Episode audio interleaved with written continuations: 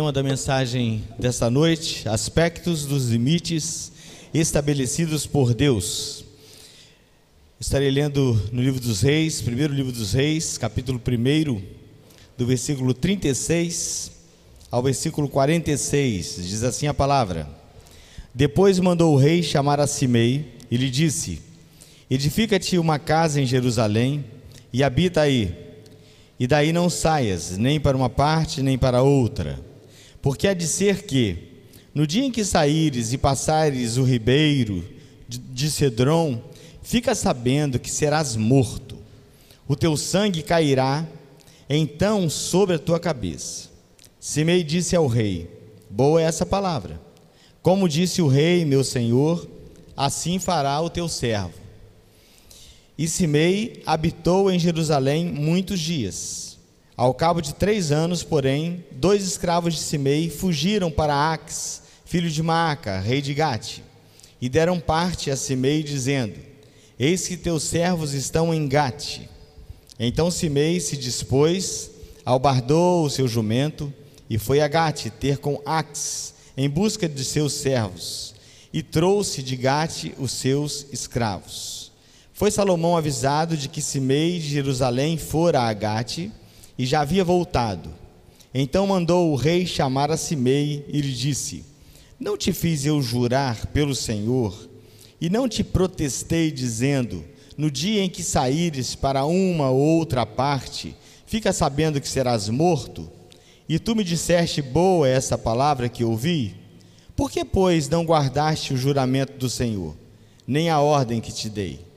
Disse mais o rei a Simei: Bem sabe toda a maldade que o teu coração reconhece que fizeste a Davi, meu pai, pelo que o Senhor te fez recair sobre a cabeça a tua maldade. Mas o rei Salomão será abençoado, e o trono de Deus mantido perante o Senhor para sempre. O rei deu ordem a Benaía, filho de Joiada, o qual saiu e arremeteu contra ele, de sorte que morreu. Assim se firmou o seu reino sob o domínio de Salomão. Oremos ao Senhor. Senhor Deus e Pai, mais uma vez contamos com o Senhor para a ministração da tua palavra, a iluminação do teu Santo Espírito, para que possamos trazer as pessoas que estarão, que estarão ao alcance da minha voz, não a minha voz, não a interpretação que eu dei ao texto, mas aquilo que o Senhor pretende para nossa edificação nessa noite. Em nome de Cristo Jesus. Amém. O texto nos fala de um momento é, de início do reinado de Salomão. Salomão havia recebido instruções muito sucintas, mas bem objetivas do seu pai Davi. E Salomão estava muito atento aos detalhes, mesmo antes daquele pedido de sabedoria ao Senhor Deus, ele já demonstrava é, ser um homem muito inteligente, um homem estrategista, um homem de visão. E ele não queria que problemas que o seu pai Davi teve no seu reinado, ele não queria repetir esses problemas. Pessoas que eram um problema na vida e no reinado de Davi, ele não queria ter por perto. Ele não queria que essas pessoas viessem a cometer traição. E Simei era um desses. E ele chama Simei para uma conversa. Olha, sabendo que existe um histórico de traição de sua parte para com meu pai, do meu rei, do seu rei. Então nós vamos fazer um acordo. Você vai ficar em Jerusalém e os muros de Jerusalém serão a sua garantia, a garantia da sua vida. Enquanto você estiver aqui, muito bem, você vai viver. Mas o dia que você sair daqui, você vai morrer. Tudo bem para você? Combinado? Acordado? E ele disse que aquela palavra do rei era boa. Ao cabo de três anos, como diz o versículo 39, é, ele se manteve, né? durante três anos ele se manteve fiel ao pacto firmado com, com o rei. Mas, passado três anos, dois dos seus escravos fugiram. E ele então toma é, uma iniciativa assim impensada, quase que um ato inconsciente, não talvez tão consciente de rebeldia, mas num ato assim de rapidez de pensamento, na busca para não perder os seus escravos, ele sai e foge. Quando ele volta, é, ele, após Salomão ter sido é, notificado né, da situação, anunciado para ele a situação de Simei, então Salomão fala com ele: rapaz, nós não, nós não conversamos, nós não acordamos, não ficou certo que você deveria ficar é, aqui nas terras de Jerusalém, e esses muros seriam os limites da sua própria segurança, você fugiu, então você vai morrer. E foi o que aconteceu. Muito bem, essa é a história do texto. A forma alegórica como eu gostaria de trabalhar o texto é colocar Salomão na posição do Senhor Deus, colocar os muros de Jerusalém como é, a vontade moral de Deus, que é a segurança para a nossa vida, para as nossas vidas. E por fim, o outro personagem, Simei, que sou eu, que é você, o delinquente, o pecador, o rebelde. E quando eu digo que os aspectos dos limites estabelecidos por Deus é o nosso tema, então eu gostaria de apresentar é, alguns é, aspectos desses limites. E o primeiro é dizer que eles são bons. Os limites estabelecidos por Deus são bons. O que são os limites estabelecidos por Deus? Diz que alegoricamente, no caso de Simei, esses limites eram os muros de Jerusalém. E no nosso caso é a vontade moral de Deus. É interessante que a gente é, separe isso, né? Porque existe a vontade soberana de Deus, e essa vontade soberana de Deus, nós entendemos um pouco dela, mas nós nunca entenderemos plenamente. Existe uma vontade específica de Deus para a minha vida, existe uma vontade específica de Deus para a sua vida. E é interessante que Jó, quando fala desse assunto, a palavra diz que os planos de Deus não podem ser frustrados. Então, aquilo que Deus tem para a minha vida, aquilo que Deus tem para a sua vida, é algo que ninguém pode frustrar. Mas existe uma vontade é, plural, né? É, porque ela é para mim, é a mesma para mim, é a mesma para você e para todo ser humano de qualquer cultura, que é a vontade moral de Deus. A vontade moral de Deus consiste no seu padrão. Qual é o padrão de Deus? É a sua vontade moral. E eu disse que ela é boa. Eu disse que a vontade moral de Deus é boa. A Bíblia diz no livro de Salmos, versículo 7, versículo 8, assim: A lei do Senhor é perfeita, restaura a alma. O testemunho do Senhor é fiel e dá sabedoria aos simples. Os preceitos do Senhor são retos e alegram o coração. O mandamento do Senhor é puro, ilumina os olhos. No livro de Romanos, capítulo 12, é, Paulo diz assim: Não vos conformeis com esse século, mas transformai-vos pela renovação da vossa mente, para que experimenteis qual seja a boa, agradável e perfeita vontade de Deus. Então, a vontade moral de Deus, que correspondem os limites estabelecidos por Deus para nossa segurança, elas existem para que nós vivamos bem.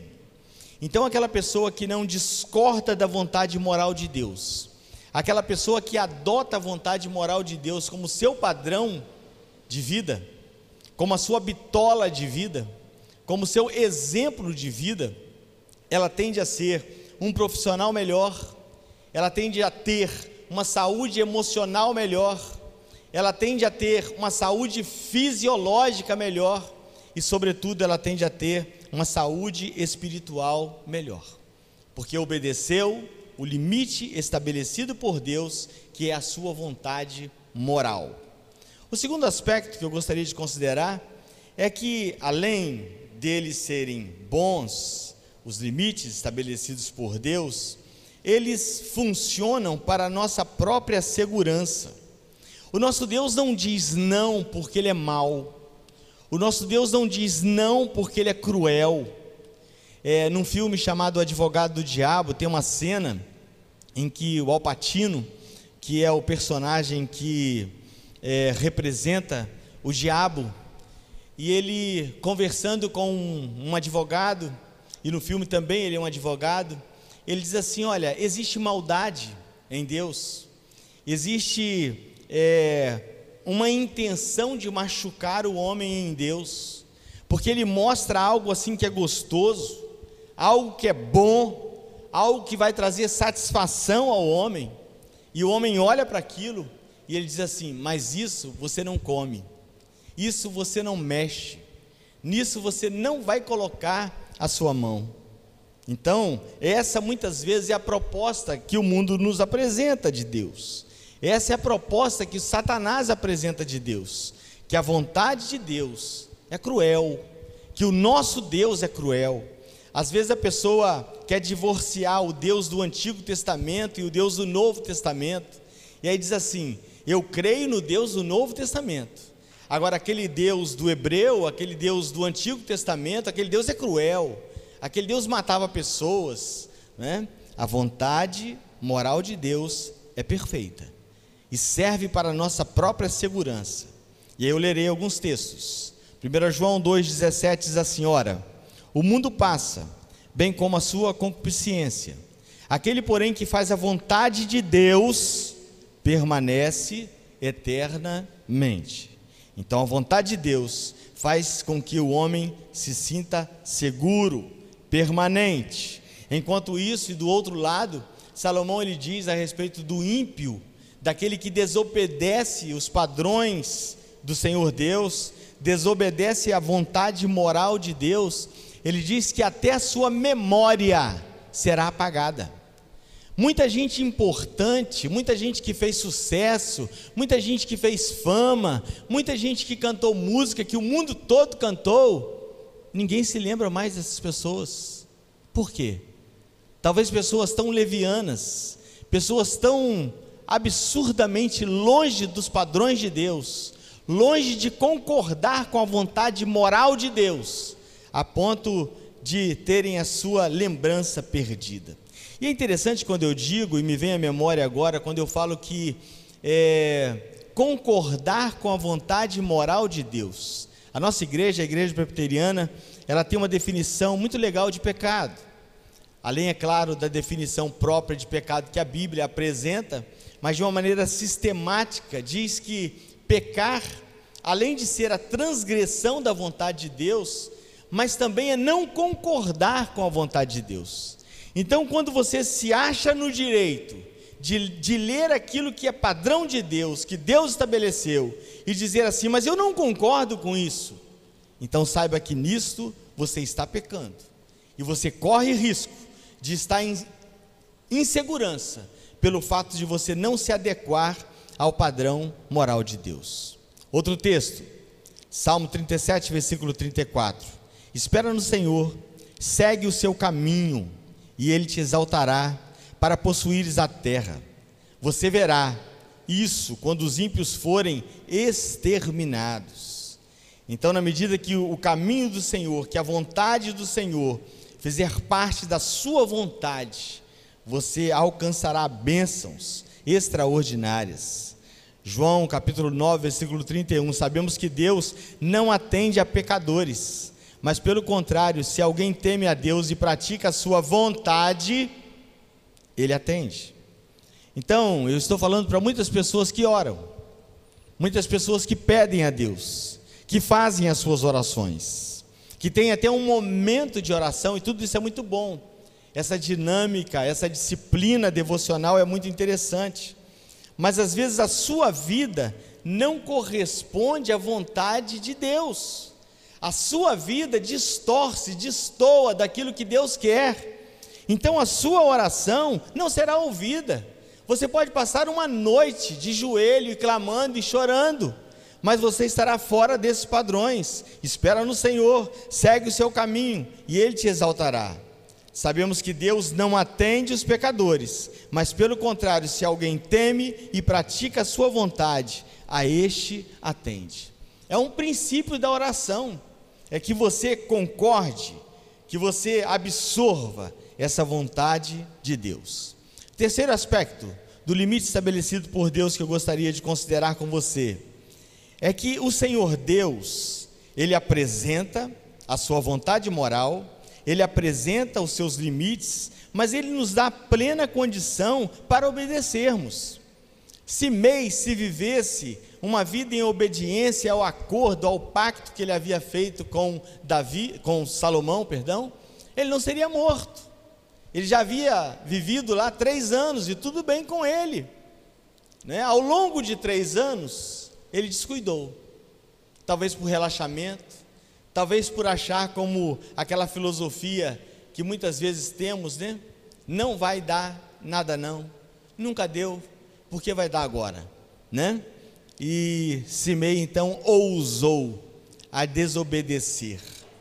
E é interessante que o nosso Deus também nos dá plenas condições para que nós obedeçamos a sua vontade moral. Primeiramente, ele se revela a nós. Isso é, isso é muito importante, porque às vezes a gente não obedece a um determinado princípio, a um determinado segmento, por não entendê-lo bem. Mas observe que quando Salomão apresenta para Simei o acordo, Simei entendeu. Quando Deus apresenta para Adão o acordo de não comer do fruto da árvore da ciência do bem e do mal, Adão entendeu. A vontade moral de Deus, você pode ser a pessoa mais simples que seja, mas você tem plena condição de entender. O Espírito Santo de Deus faz com que você entenda, faz com que você perceba que aquilo que você está fazendo está errado. Lá no início eu disse da vontade soberana de Deus. Essa é complexa. Um escritor ele disse que é, existem as águas do mar. É, e assim como as águas do mar não podem ser colocadas num copo, os mistérios de Deus eles são tão complexos e tão profundos que também não cabem na nossa cabeça. Nós não temos condição de compreender os mistérios de Deus mas aquilo que é vontade moral de Deus para minha segurança, dá para eu entender. Não saia das terras dos limites de Jerusalém. Não saia desses muros. Isso dá muito bem para eu entender. Isso dá muito bem para você entender também o que está sendo revelado da parte de Deus para você nessa oportunidade. Além de você ter o privilégio de receber essa palavra revelada e clara, não há dificuldade de você entender o que é para você fazer ou deixar de fazer. Existe um outro é, elemento que é maravilhoso, que é a condição do escape. E muitas são as pessoas que dizem assim: mas eu sou fraco, mas eu não dou conta, mas a minha carne é fraca. Todos nós somos fracos. A carne de todos nós é fraca. E a carne, ela não se converte você pode ser crente quantos anos você for. Uma pessoa convertida, servo de Deus, você continuará na mesma situação. Mas além de você ter conhecimento, ter essa vontade moral revelada, você também tem essa possibilidade que o apóstolo Paulo nos apresenta em 1 Coríntios, capítulo 10, versículo 13. Não vos sobreveio tentação que não fosse humana, mas Deus é fiel e não permitirá que sejas tentado além da vossa força. Então, aquela tentação que você julga impossível de ser resistida, não é impossível. Deus ele não faria isso. Deus é fiel a si mesmo. Então, o fato de te dar uma proporção de tentação, uma quantidade de dificuldade para você enfrentar o pecado é proporcional à sua capacidade de não pecar. Uma outra questão: você já não é mais escravo do pecado. A Bíblia diz em Romanos 6,6: Sabendo isso, que foi crucificado com ele o vosso velho homem, para que o corpo do pecado seja destruído e não sirvamos o pecado como escravos. O pecado, o, o escravo faz aquilo que ele não quer fazer. Ele faz porque ele está condicionado a fazer. E ele vai fazer, independente do seu desejo. Agora, a partir do momento que o homem toma uma posição ao lado de Cristo Jesus, ele deixa de ser escravo do pecado. E aí ele deve tratar o pecado como algo que foge completamente ao padrão moral de Deus, à vontade moral de Deus. E essa vontade, ela foi constituída, ela foi elaborada para a sua segurança, para a minha segurança. Além disso, temos a oração, além de termos a possibilidade do escape, além de termos a vontade revelada, além de nós não sermos mais escravos do pecado, nós temos o suporte da oração. Quando você se vê em uma situação iminente de pecado, ore a Deus. Romanos 8, versículo 26. Também o Espírito semelhantemente nos assiste em nossa fraqueza, porque não sabemos orar como convém, mas o mesmo Espírito intercede por nós sobremaneira, com gemidos inexprimíveis. Clame a Deus, Senhor, eu não estou dando conta. Senhor, está pesado demais para mim. Senhor, essa tentação, ela é grande demais para o meu senso de compreensão, para a minha força. E o Senhor ouvirá a intercessão do Espírito Santo por você. E em último lugar, o último aspecto dos limites estabelecidos por Deus que eu gostaria de apresentar é que quando desobedecemos, quando quebramos esse pacto, nós vamos colher o resultado. Simei ele entendeu também a vontade de Salomão, ele tinha plena condição de ficar nas terras de Jerusalém, mas ele decide desobedecer, e o seu final foi a morte. E eu lerei alguns textos, e eu gostaria que nesse momento Deus tivesse muita misericórdia de você, da sua vida, das nossas vidas. Não é a minha palavra, não é a minha condição, não é a minha retórica tão pequena, tão diminuta, que seria capaz de mudar você, de mudar você por dentro, de mudar a sua mente, de converter a sua mente. Mas eu creio que há poder no Espírito Santo de Deus para convencer o homem da justiça, do pecado e do juízo. E se você continuar a desobedecer os limites estabelecidos por Deus, vão aí, seguem aí uma sequência de textos. Deuteronômio 28, 15 e 16. Será, porém, que, se não deres ouvidos à voz do Senhor teu Deus, não cuidando em cumprir todos os seus mandamentos e os seus estatutos, que hoje te ordeno, então virão todas as maldições sobre ti, e elas te alcançarão. Maldito serás tu na cidade, maldito serás tu no campo, de tal sorte que não adianta fugir. Muitas pessoas dizem assim, né? As coisas estão difíceis aqui na cidade. Eu vou embora. Vou embora para o campo. Não adianta. Se você estiver nas mãos de Deus e Deus estiver tratando você com justiça, com rigor, saiba que não tem como fugir. Ninguém se esconde da presença de Deus. Nós cantávamos muito essa canção. Ninguém se esconde da presença de Deus. Seja onde estiver, tudo Deus vê. Se debaixo das águas procurar se esconder, não adianta nada, porque tudo Deus vê. O apóstolo Paulo diz isso em Gálatas 6, 7. Não vos enganeis, de Deus não se zomba, pois aquilo que o homem semear, isso também ceifará. Simei poderia ter dado uma volta, ido rápido e voltar, e Salomão não saber. Talvez também fosse esse o seu pensamento. Mas assim como não se zombaria e não se enganaria Salomão, não se engana Deus. Deus sabe de todas as coisas. Os olhos do Senhor estão em todos os lugares, a contemplar os bons e os maus. 2 Pedro 2, versículo 13. Recebendo injustiça por salário da justiça, que praticam considerando como prazer a sua luxúria carnal em pleno dia, quais nódoas e deformidades. Eles se regalam nas suas próprias mistificações. Enquanto banqueteiam junto convosco, eis que o juízo está próximo. Hebreus 2, 3. Como escaparemos nós, se negligenciarmos de tão grande salvação, a qual, tendo sido anunciada inicialmente pelo Senhor, foi-nos depois confirmada pelos que a ouviram.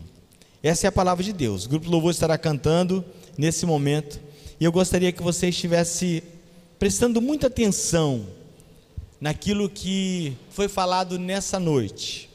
E muito especialmente agora nesse versículo que eu concluo as minhas palavras, e em seguida eu convido o nosso irmão Diácono Vanderlei que vem aqui orar, e depois eu estarei impetrando a bênção. A palavra diz assim: Deuteronômio 30, versículo 19: Os céus e a terra tomo hoje por testemunhas contra ti, que te propus a vida. A partir de quê? Respeite a vontade moral de Deus e terás vida. Mas também te proponho a morte para quem? Para quem não quer saber da vontade moral de Deus. A bênção e a maldição. E eis aqui a proposta de Deus para você nessa, nessa oportunidade. Escolhe, pois, a vida para que vivas, tu e a tua descendência. Esse é o desejo do meu coração, esse é o desejo do coração da Igreja Presbiteriana em Porto Santana, que você nessa noite possa escolher a pessoa bendita de Cristo Jesus reconhecê-lo como único e suficiente Salvador da sua vida, para você ter segurança de vida e vida eterna.